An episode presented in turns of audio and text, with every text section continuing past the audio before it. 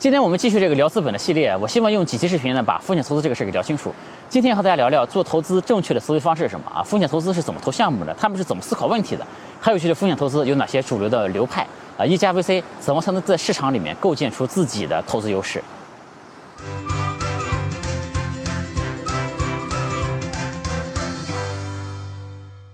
有趣的灵魂聊科技人文，我是李自然。今天在海边要和大家聊聊投资相关的话题啊，主要想聊聊投资的方法论以及风险投资的主要流派。那首先呢，想问大家一个问题啊，大家觉得做投资这个事儿哈，这个最重要的是什么？呃，是什么因素呢，才能让一家投资机构或者说一个个体投资人吧，呃，持续的、长久的成功？我觉得最重要的就是投资的方法论。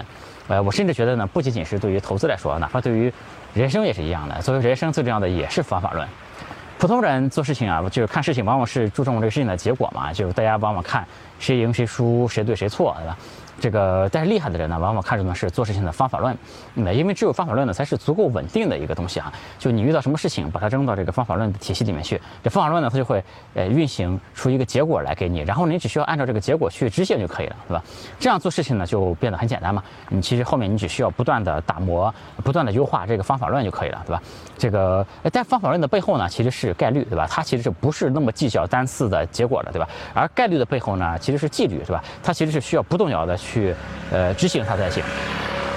这个投资圈的人呢，最喜欢玩的游戏可能是德州扑克啊。就我就拿德州扑克来举一个例子啊。就比如说在打德州扑克的时候，你一开始手牌拿了一张二，一张七啊，这在德州扑克里面呢是很小很小的一手牌。哎，这个你就决定弃牌了。然后呢，呃，翻牌一看出了三张七，你曾经的牌啊就变成了最大的牌，对吧？那。这个这时候呢，就大众啊，往往就会说，哎，你看这人傻逼了吧，对吧？这个这要气死了，对吧？但其实呢，这对于有一点水平的牌手来说啊，这个这没什么好生气的，对吧？这个弃牌呢，就是一种 纪律，对吧？一这个你没做错任何的事情，这个甚至呢，呃，你也没有错过任何的机会，你只是去就没有去赚那些本来就不应该去赚的钱而已，是吧？呃，同样的道理呢，如果你一开始拿了一对 A，哎，一开始呢你就下了很重的注，对吧？后来输了，哎，在多数情况情况下呢，这其实。没什么好反思的，对吧？就并不是每一次的失败都需要反思，就你没有错，你只是输了而已，是吧？这其实就是一个简单的概率问题，对吧？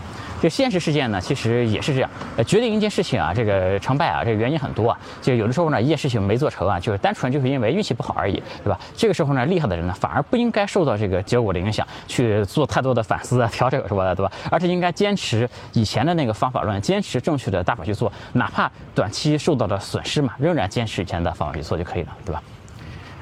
呃，给大家说一个案例啊，就是这个瑞幸咖啡。瑞幸咖啡在刚开始创立的时候呢，它的创始人其实是非常有实力，而且成功过的这创始人。哎，有个牌子哈，作为一个老出海者，给大家看一下，这个牌子现在非常的应景啊，不安全不出海，是吧？啊，这不过我们现在正在往海边走啊，嗯。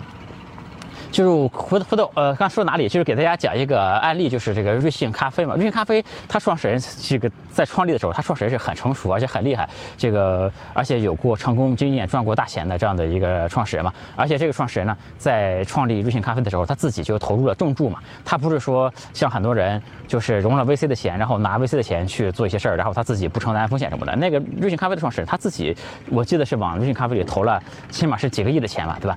那像这样的项目呢，就是。不管是我们是从创始人，还是从赛道，从各方面来看，呃，其实就相当都相当于你打扑克的时候手里拿了一对 A 嘛。所以说，就当时投资瑞幸咖啡本身这件事来说啊。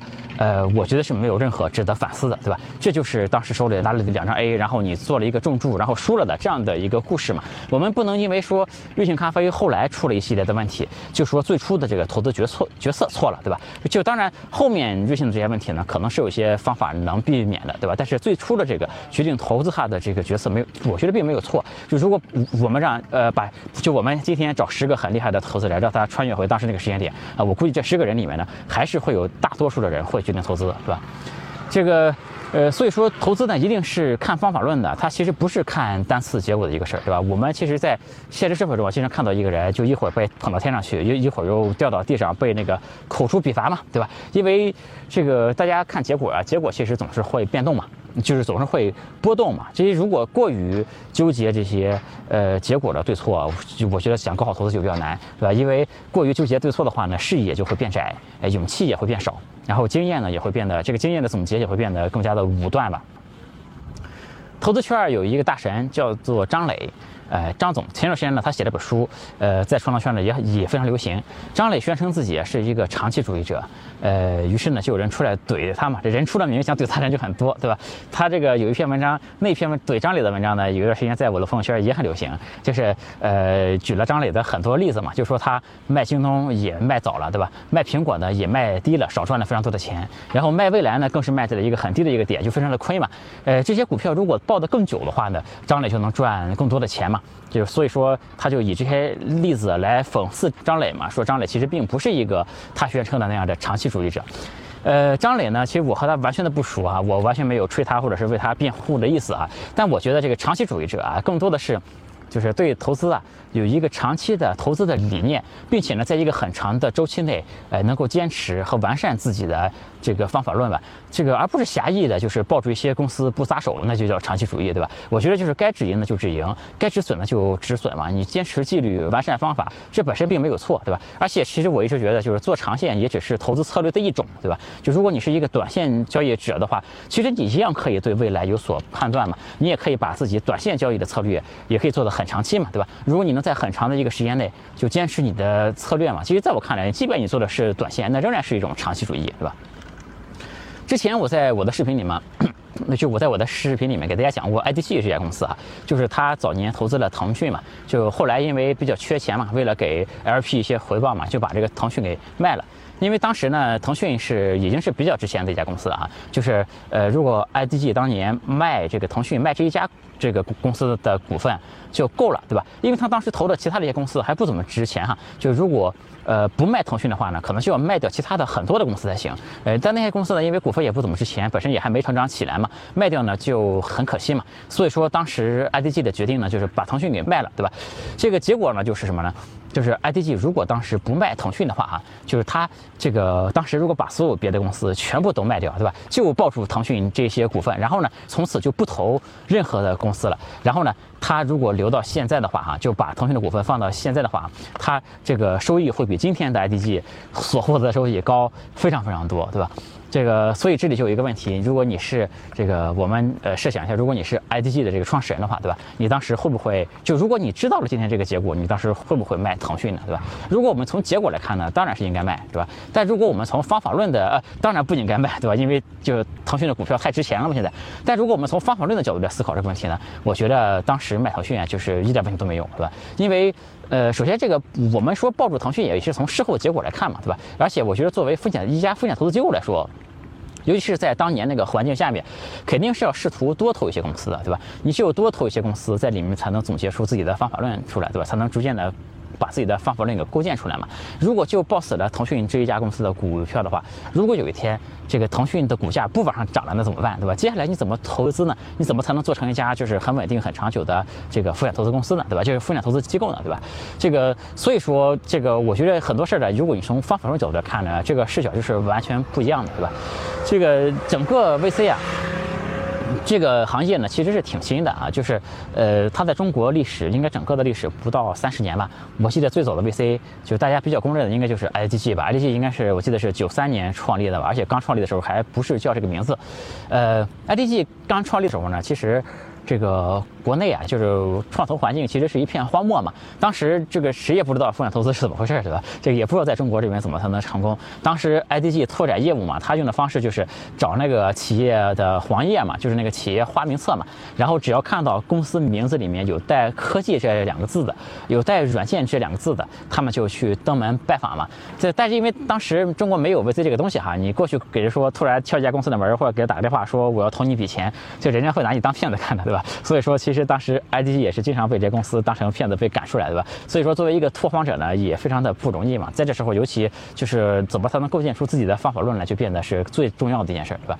这而且当时最关键的是，你投了项目，也不知道怎么那个退出，对吧？因为退出项目就需要一个很成熟的、比较成熟的一个资本市场才行，对吧？所以在我的印象里面呢，IDG 前面七八年其实是没有什么项目能退出的吧？其实当时做的非常不容易啊。呃，I I D G 是很厉害的一家风险投资机构啊，他们在非常早期就到后来，他们这在非常早期就投了腾讯和百度嘛。其实当时呃，就是互联网圈大家应该都知道一个故事，就是当时的马化腾敲遍了各个科技圈大佬的门，想要一笔钱，但没有人愿意投他，对吧？最后给钱的呢就是 I D G 嘛。然后李彦宏那一轮也是 I D G 投的，还有就是现在如如日中天的那个红杉资本。就沈南鹏最早不是创业做携程嘛？这个沈南鹏做携程的时候呢，也是 IDG 投到他们的一个天使轮嘛，对吧？到后来沈南鹏创业成功，才做了后面的这个红杉资本嘛。所以说 IDG 呢，既是拓荒者，也是嗯早期这个中国这个风险投资行业的主要的获利者之一吧。呃，而且呢，我觉得它甚至可以说它是一个就是。创投圈的黄埔军校吧，就是很多老人从 IDG 离开之后嘛，又创立了新的资本，是吧？比如说有高融、有丰瑞、有火山石、有云起等等吧。这里我凭印象说的，可能说的不是很全，对吧？这个我记得就非常多。然后，而且 IDG 基本从今天来看呢，也仍然是中国最顶级的 VC 之一。呃，我个人是拿过 IDG 的风险投资的，就其实对于很多创始人来说，就是能拿到过这种顶级 VC 的钱，这种是特别值得就是大吹特吹的一件事啊，但往往会经常拿出来说，或者写在自己简历很重要的一个位置吧。但其实我在我的视频里面呢，就是好像以前没说过那个我 IDG 的这个事儿，对吧？这个因为。就是第一的，我很惭愧，就是当时 IDG 投我那笔钱，我并没给他们带来回报，后来让我亏掉了那笔钱。然后其实第二呢，就是这个我已经过了那个 以那个吹融资为荣的那个阶段了吧？就现在我觉得就是把事情做好啊，哎，才是值得骄傲的一件事儿。就是你能拿到多少钱呢？那个东西在我看来不是什么本事的。就我在视频里呢，偶尔会说我和创投圈的这些一些关系吧，包括我做过什么事儿，对吧？我和谁聊过或者怎么样，就这些目的啊其实只是让大家就是顺口提到嘛，让大家知道我的信息来源，或者是我是一个有参与的人，对吧？这个但其实我并不是说没事就提这些东西，其实我个人挺讨厌那种动不动就把我认识谁谁挂在嘴边那些人，对吧？这个我已经尽量的没有再提了，对吧？这个其实像有很多事儿都是我是就是在我做视频很长很长时间之后才逐渐给大家说的。对吧？这个，因为其实，在业内啊，就在我来看哈，就真正对于一个业内人士来说，你认识一些人呢，这只是一个非常非常基础的操作哈。就是包括今天我们聊资本聊到这些 VC，其实这些一线的 VC 十有七八我都和他们聊过。但是，这其实在我看来就是一个还可以的创始人的一个很基础的操作，对吧？他没有什么值得炫耀的，或者而且你认识这些人又怎么样呢？对吧？他不能怎么样，对吧？所以说，这个东西就是说。哎，就就给大家说一下，对吧？不要以为我就是我，反正我肯定不是那种动不动就说我是谁谁谁那种，我觉得就是也挺没劲的哈。这个前面说 IDG 呢，就是。就主要就是讲 VC 这三十年发展起来的这个这个东西啊，它其实就是最近三十年才发展起来的东西嘛。就在我来看来呢，他们的方法论其实也没那么成熟嘛。这个这个，因为时间都很短，对吧？这个所以说现在我们看目前主流 VC 这些方法论呢，也很难说，呃，哪种方法论是最正确的吧。呃，如果我们把市面上这些 VC 进行一个分类的话呢，我觉得通常有这么几种分类方式哈。这个第一个呢是看他们投资的阶段，这些 VC 啊有专门投早期的，有专门投中期的，有专门投后期的，对吧？这个我们一般就可以从这个呃投资的轮次，对吧？他们投资的轮次和单笔投资金额上面，这样给这些 VC 做一个分类了。这个投资投的越早的，就是风险就越大嘛，就是因为。呃，但是获得的收益呢，可能获得的收益也会变得比较高，因为这个企业在相对比较早期的时候呢，它估值比较低嘛，就你投一点钱进去，可能能换的股份就比较多了，对吧？这时候如果这个企业以后做起来呢？这个你能获得的收益，就是这个投资回报率就会非常非常的惊人的高，对吧？呃，投晚了呢，这个企业估值已经上去了，对吧？相对来说回报就会变低一些。然后，而在这个这时候的这个企业，因为它的业务模型都跑通了，对吧？各种就更成熟了嘛，呃，相对来说呢，风险也会更小。但其实这也并不是绝对的啊，这个也有很多例外的情况。比如说，其实有很多呃这种。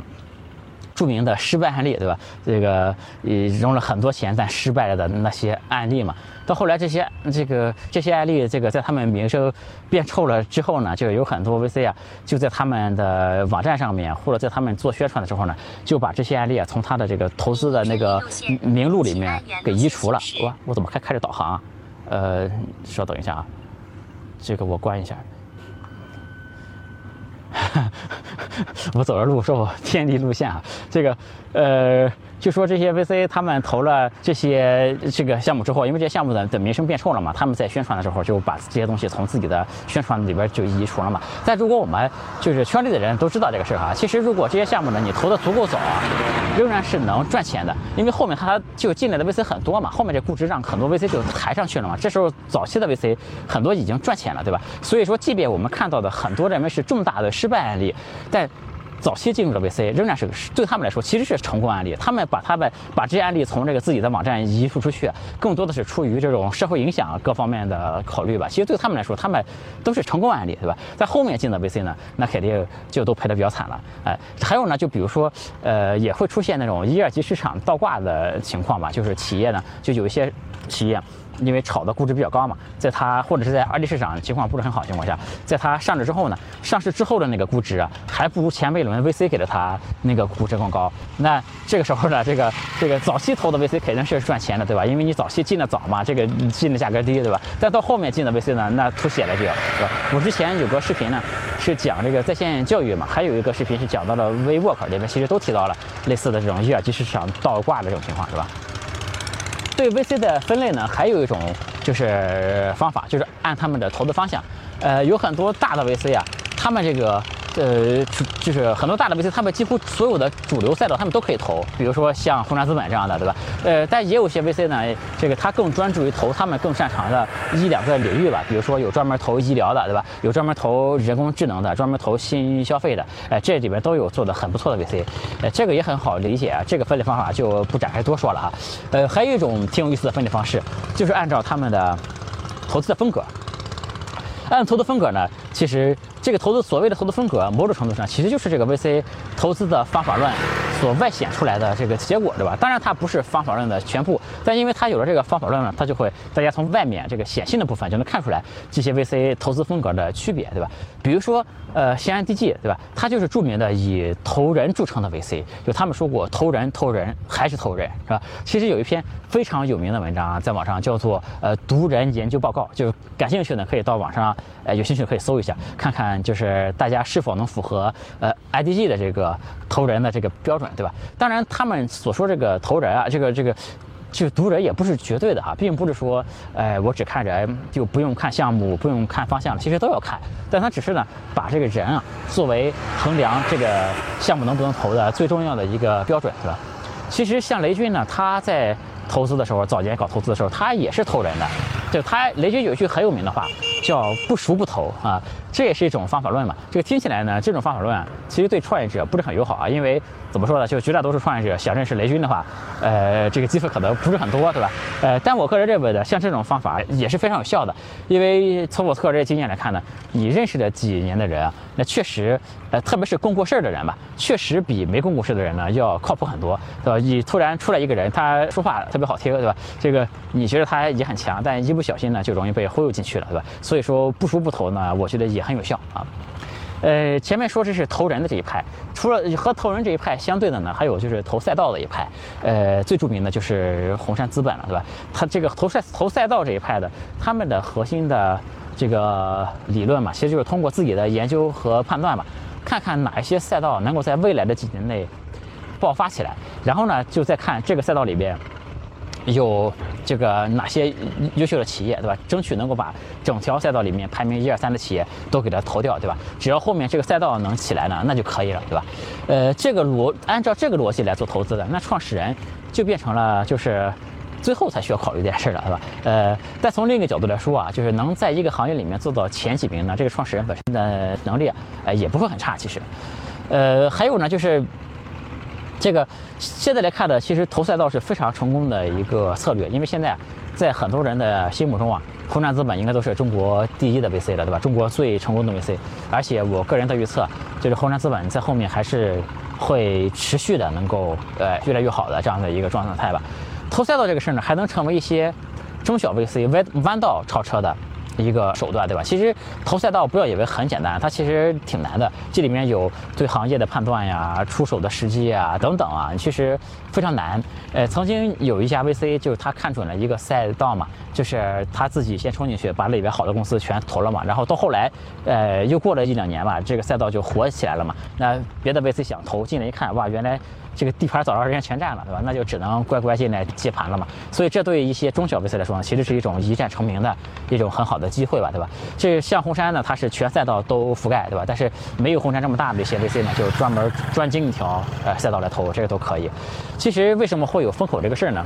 就也给大家说一下，因为现在很多人都认为有风口是很坏的一件事嘛。那其实不是这样啊，就是因为创业本身啊，就本身其实真的是失败率很高，特别容易失败的一件事。就如果你能凑合凑一起人，就凑一批很厉害的人，就大家一起来搞，对吧？这里面呢，就第一就大家能相互相壮壮胆，对吧？另外呢，就大家一起来做一个行业呢，就一下子进来了很多的钱，而且有这么多聪明的人一起做，对吧？这个行业呢，确实就是能做起来的概率就会变得更大，对吧？这就是为什么会有风口的存在，对吧？这个还有一个流派呢，他们的这个出手的频率啊特别的低，他们其实就是呃瞄，就像就像一个狙击手一样，他瞄准瞄半天才开这么一枪，对吧？这样的呃这个呃 VC 啊，他其实他追求的就是这种。呃，每出手一次都特别的准，对吧？它是这种枪枪致命的感觉。比如说，曾经有一家叫高原资本的，它只有两个人，就就是一个 VC，对吧？作为一家 VC，它只有两个人，十年内呢只投了十个项目啊。这个基金的回报率呢特别高，特别特别高。我和他们的创始人那个涂洪川，呃，还通过一个电话。就当时的时候，我在一文不名的时候嘛，其实涂总当时。给我印象很深刻，因为他是特别特别谦和的一个人。然后他们后来这两个人又呃自己创立了一家叫做沸点资本的机构，基本上也是延续了以前的这种投资的风格。还有呢，比如说呃 DCM，DCM 的一共有八个人。